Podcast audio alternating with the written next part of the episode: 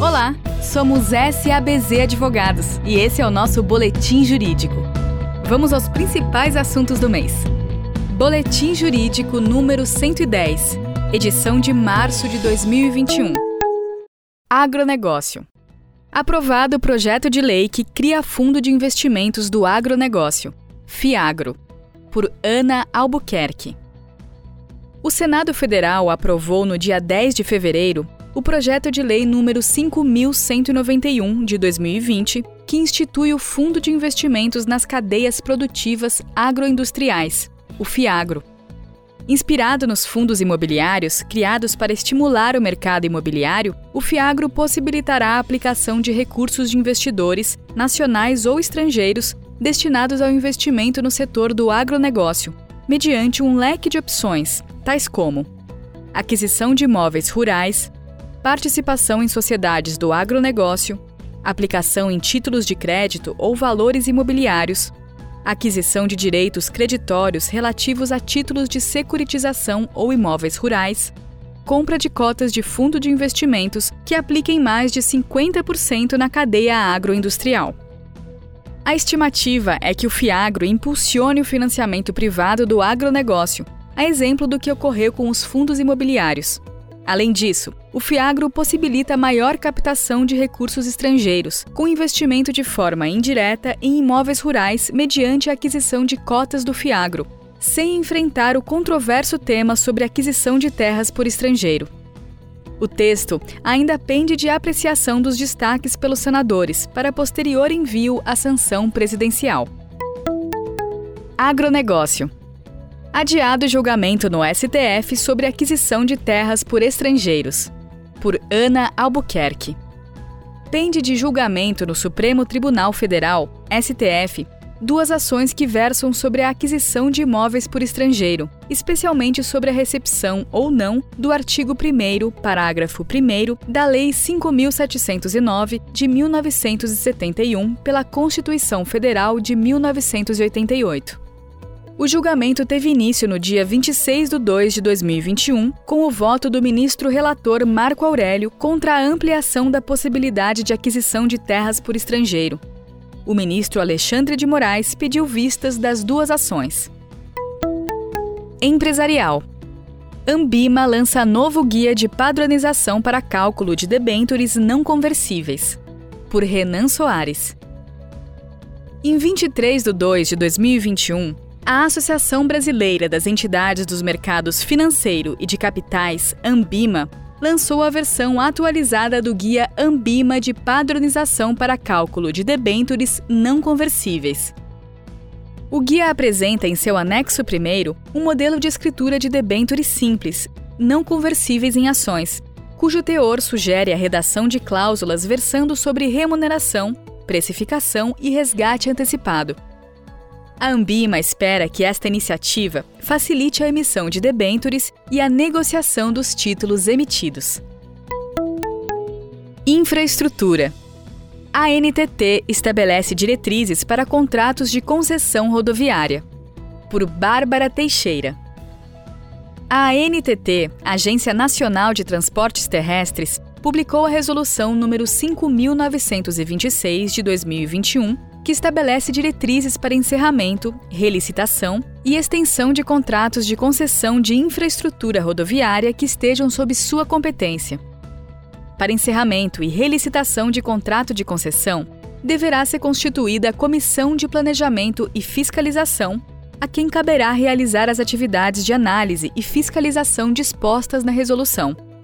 Já para extensão do prazo contratual, o Ministério da Infraestrutura deverá ser consultado, comunicando à concessionária sobre o interesse na extensão ao menos seis meses antes do prazo final do contrato.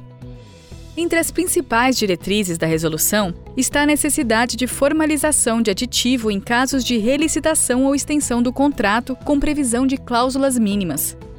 Além disso, foi definido o procedimento para a transição operacional de ativos, que contempla a apresentação de plano de desmobilização pela concessionária, procedimentos de fiscalização de encerramento, fase de convivência e, por fim, celebração de termo de arrolamento e transferência de bens.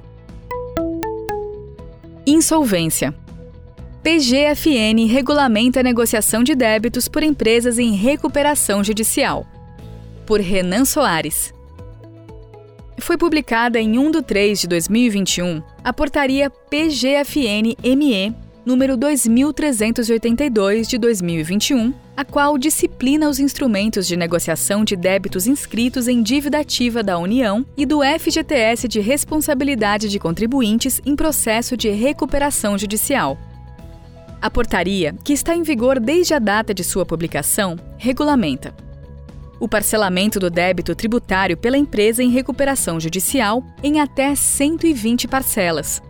A possibilidade de a empresa em recuperação judicial utilizar o prejuízo fiscal para pagamento de 30% do débito tributário, com o parcelamento do restante em até 84 meses e o direito de a empresa em recuperação judicial negociar seus débitos tributários com o fisco, havendo possibilidade de parcelamento em 120 meses e desconto de até 70% em juros e multas. Uma vez negociados os débitos tributários, a empresa em recuperação judicial obtém para si as certidões negativas necessárias à homologação pelo juiz do plano recuperatório aceito pelos credores. Mercados de capitais. CVM publica resoluções para revisão e consolidação de atos normativos. Por Emanuel Lima. A Comissão de Valores Mobiliários, CVM, publicou nos dias 9 e 25 de fevereiro de 2021, respectivamente, as resoluções número 16 e 17, referente a normas aplicáveis a agente fiduciário e agente autônomo de investimento, e as resoluções número 19, 20, 21, 22 e 23, que trata de outras atividades de prestação de serviço no mercado, como consultoria de valores mobiliários, análise de valores mobiliários, administração de carteira de valores mobiliários, administração das carteiras de valores mobiliários dos planos de poupança e investimento, PAIT, e auditoria independente. Referidas normas foram editadas, em sua maioria, em atendimento ao disposto no Decreto Federal número 10.139 de 2019, que determina a revisão e consolidação de atos normativos. Com exceção da Resolução número 23, que traz algumas alterações relevantes, como a eliminação da exigência de que os auditores independentes, pessoas jurídicas, se organizem como sociedade simples pura, as demais normas não acarretam mudanças de mérito nas obrigações dos agentes regulados. Dessa forma, as resoluções não foram submetidas a audiências públicas. As resoluções entram em vigor em 1 de março de 2021, no caso das resoluções número 16 e 17, 1 de abril de 2021, no caso das resoluções número 19, 20, 22 e 23, e 1 de julho de 2021, no caso da Resolução número 21. Seguros. SUSEP moderniza regras para os seguros de danos massificados. Por Rodolfo Mazini. A SUSEP publicou, em 17 de fevereiro, a Circular 621, que dispõe sobre as novas regras aplicáveis aos seguros de danos massificados e revoga normativos anteriores sobre o assunto. Em grande medida, a circular apenas consolida as disposições que constavam da minuta submetida à consulta pública em julho de 2020. Ocorreram, todavia, algumas alterações relevantes em relação ao texto preliminar, como a autorização expressa para aplicação facultativa da circular aos seguros de grandes riscos e a possibilidade de criação de produtos com coberturas de múltiplos ramos, de modo geral, a circular traz grandes avanços para o mercado de seguros, como a abolição da estrutura obrigatória dos produtos em condições gerais, especiais e particulares, o reconhecimento expresso da modalidade All Risks e a disciplina da indenização por prestação de serviços. É esperado que a SUSEP dê continuidade ao movimento de modernização do regramento securitário com a publicação, em breve, da circular relativa aos seguros de grandes riscos que compõem outro segmento relevante do mercado. A circular entrou em vigor em 1 de março e as seguradoras têm 180 dias para adequar seus produtos às novas normas. Seguros. SUSEP abre consulta pública sobre utilização de meios remotos nas operações de seguros. Por Pedro Mingotti. A SUSEP, através do edital 4 de 2021, colocou em consulta pública até 25 de março de 2021 minuta de resolução que dispõe sobre a utilização de meios remotos nas operações de seguro, previdência complementar aberta e capitalização. A minuta visa consolidar as normas relativas ao uso de redes de comunicação no mercado de seguros, definindo princípios para a implantação de tecnologias digitais nas operações, como a integridade das informações, a autenticidade na identificação das partes, o não repúdio e a confidencialidade dos dados. A iniciativa acompanha a tendência de atualização do mercado securitário que já ocorre, por exemplo, com a implantação do sandbox regulatório e a crescente taxa de utilização de meios digitais por parte dos consumidores brasileiros. Societário DREI regulamenta a autenticação de livros empresariais digitais. Por Emanuel Lima. O Departamento Nacional de Registro Empresarial e Integração, vinculado ao Ministério da Economia, publicou em 19 de fevereiro de 2021 a Instrução Normativa número 82, que institui procedimentos para a autenticação dos livros contábeis ou não, incluindo livros societários dos empresários individuais, empresas individuais de responsabilidade limitada, EIRELI e sociedades, bem como dos livros dos agentes auxiliares do comércio. De acordo com a referida instrução, os livros empresariais deverão ter formato exclusivamente digital, podendo ser produzidos ou lançados em plataformas eletrônicas, armazenadas ou não nos servidores das juntas comerciais.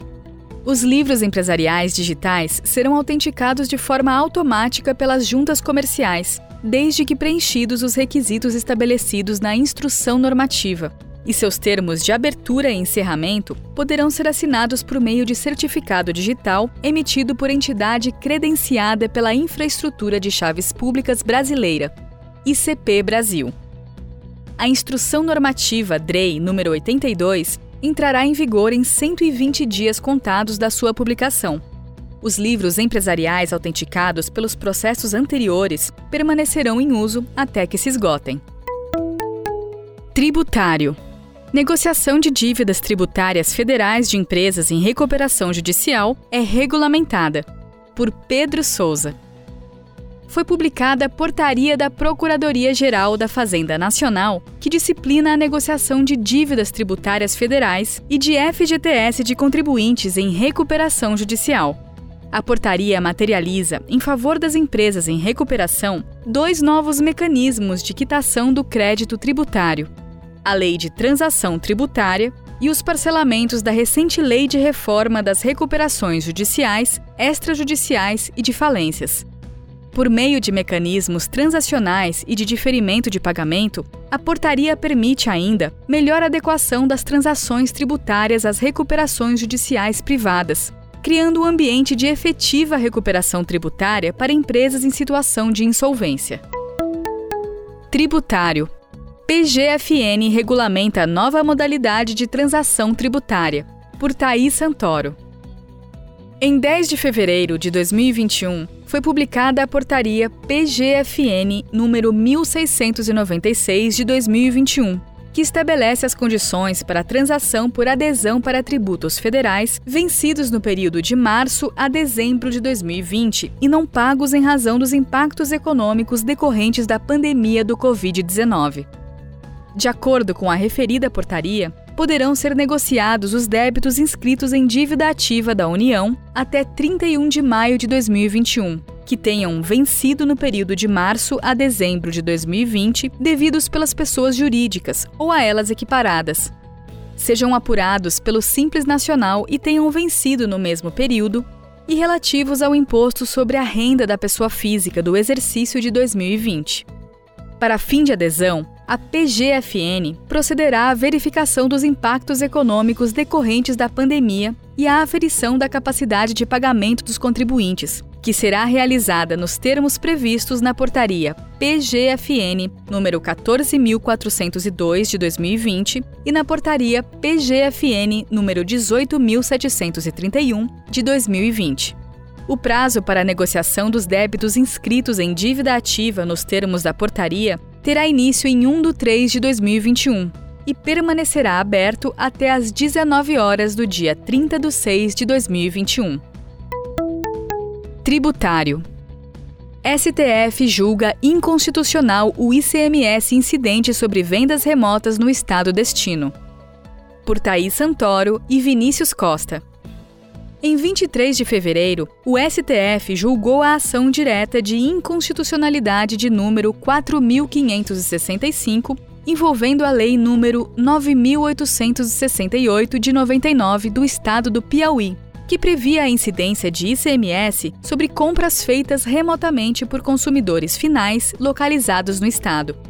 O tribunal decidiu pela inconstitucionalidade da legislação estadual argumentando que a previsão configura bitributação, além de afrontar a antiga redação do artigo 150, parágrafo 2 da Constituição, que precedeu a emenda complementar 87 de 2015. O relator do caso, ministro Roberto Barroso, afirmou que, embora a emenda complementar 87 tenha alterado a redação constitucional, a jurisprudência não convalida vício constitucional de caráter originário, ainda que através de lei superveniente. Em seu voto, o ministro ainda ressalvou as desigualdades regionais, ressaltando a importância da nova estratégia de compensação dos Estados-membros por meio da partilha da competência constitucional do ICMS. Contudo, isso não seria suficiente para superar a mitigação da rigidez constitucional. Gostou do nosso boletim jurídico? Inscreva-se nos nossos canais nas redes sociais. Procure por SABZ Advogados.